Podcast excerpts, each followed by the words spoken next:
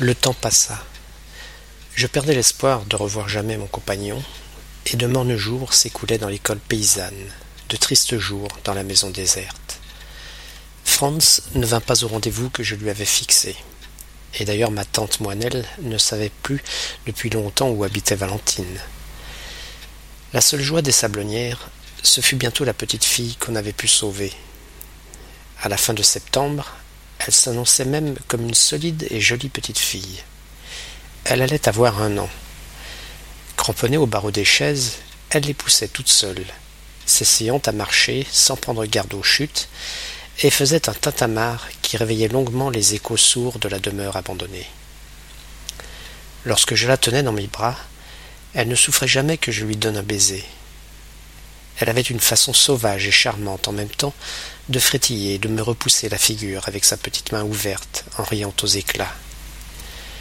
De toute sa gaieté, de toute sa violence enfantine, on eût dit qu'elle allait chasser le chagrin qui pesait sur la maison depuis sa naissance. Je me disais parfois, sans doute malgré cette sauvagerie, sera-t-elle un peu mon enfant Mais une fois encore, la Providence en décida autrement. Un dimanche matin de la fin de septembre, je m'étais levé de fort bonne heure, avant même la paysanne qui avait la garde de la petite fille. Je devais aller pêcher au Cher avec deux hommes de Saint-Benoît et Jasmin de Louche. Souvent ainsi les villageois d'alentour s'entendaient avec moi pour de grandes parties de braconnage, pêche à la main, la nuit, pêche aux éperviers prohibés. Tout le temps de l'été, nous partions les jours de congé, dès l'aube, et nous ne rentrions qu'à midi. C'était le gagne-pain de presque tous ces hommes. Quant à moi, c'était mon seul passe-temps. Les seules aventures qui me rappelassent les équipés de jadis. Et j'avais fini par prendre goût à ces randonnées, à ces longues pêches le long de la rivière ou dans les roseaux de l'étang. Ce matin-là, j'étais donc debout à cinq heures et demie devant la maison, sous un petit hangar adossé au mur qui séparait le jardin anglais des sablonnières du jardin potager de la ferme. J'étais occupé à démêler mes filets que j'avais jetés en tas le jeudi d'avant. Il ne faisait pas jour tout à fait. C'était le crépuscule d'un beau matin de septembre, et le hangar où je démêlais à la hâte mes engins se trouvait à demi plongé dans la nuit. J'étais là silencieux et affairé lorsque soudain j'entendis la grille s'ouvrir. Un pas criait sur le gravier. Oh oh, me dis-je, voici mes gens plutôt que je n'aurais cru, et moi qui ne suis pas prêt. Mais L'homme qui entrait dans la cour m'était inconnu. C'était, autant que je pus distinguer, un grand gaillard barbu, habillé comme un chasseur ou un braconnier. Au lieu de venir me trouver là où les autres savaient que j'étais toujours, à l'heure de nos rendez-vous, il gagna directement la porte d'entrée. Bon, pensai-je, c'est quelqu'un de leurs amis qu'ils auront convié sans me le dire, et ils l'auront envoyé en éclaireur. L'homme fit jouer doucement, sans bruit, le loquet de la porte mais je l'avais refermé aussitôt sorti. Il fit de même à l'entrée de la cuisine. Puis, hésitant un instant, il tourna vers moi, éclairé par le demi-jour, sa figure inquiète.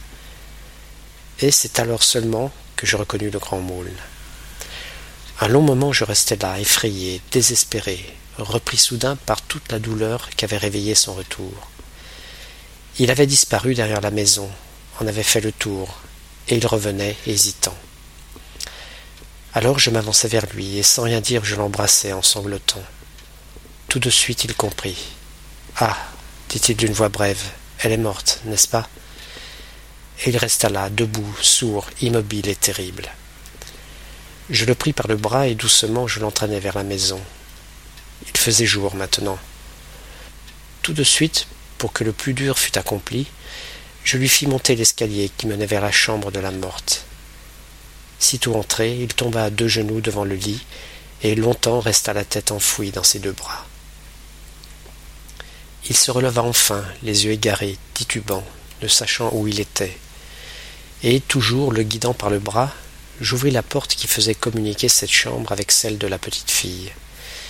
Elle s'était éveillée toute seule pendant que sa nourrice était en bas, et délibérément s'était assise dans son berceau. On voyait tout juste sa tête étonnée tournée vers nous. Voici ta fille, dis-je. Il eut un sursaut et me regarda. Puis il la saisit et l'enleva dans ses bras. Il ne put pas bien la voir d'abord parce qu'il pleurait. Alors, pour détourner un peu ce grand attendrissement et ce flot de larmes, tout en la tenant très serrée contre lui, assise sur son bras droit, il tourna vers moi sa tête baissée et me dit Je les ai ramenés, les deux autres. Tu iras les voir dans leur maison. Et, en effet, au début de la matinée, lorsque je m'en allais, tout pensif et presque heureux vers la maison de Franz, qu'Yvonne de Galais m'avait jadis montrée déserte, j'aperçus de loin une manière de jeune ménagère en collerette qui balayait le pas de sa porte, objet de curiosité et d'enthousiasme pour plusieurs petits vachers endimanchés qui s'en allaient à la messe. Cependant, la petite fille commençait à s'ennuyer d'être serrée ainsi, et comme Augustin, la tête penchée de côté pour cacher et arrêter ses larmes, continuait à ne pas le regarder, elle lui flanqua une grande tape de sa petite main sur sa bouche barbue et mouillée. Cette fois le père leva bien haut sa fille, la fit sauter au bout de ses bras et la regarda avec une espèce de rire. Satisfaite, elle battit des mains. Je m'étais légèrement reculé pour mieux les voir. Un peu déçu et pourtant émerveillé, je comprenais que la petite fille avait enfin trouvé là le compagnon qu'elle attendait obscurément. La seule joie que m'eût laissé le grand Maulne, je sentais bien qu'il était revenu pour me l'apprendre. Et déjà je l'imaginais la nuit, enveloppant sa fille dans un manteau, et partant avec elle pour de nouvelles aventures.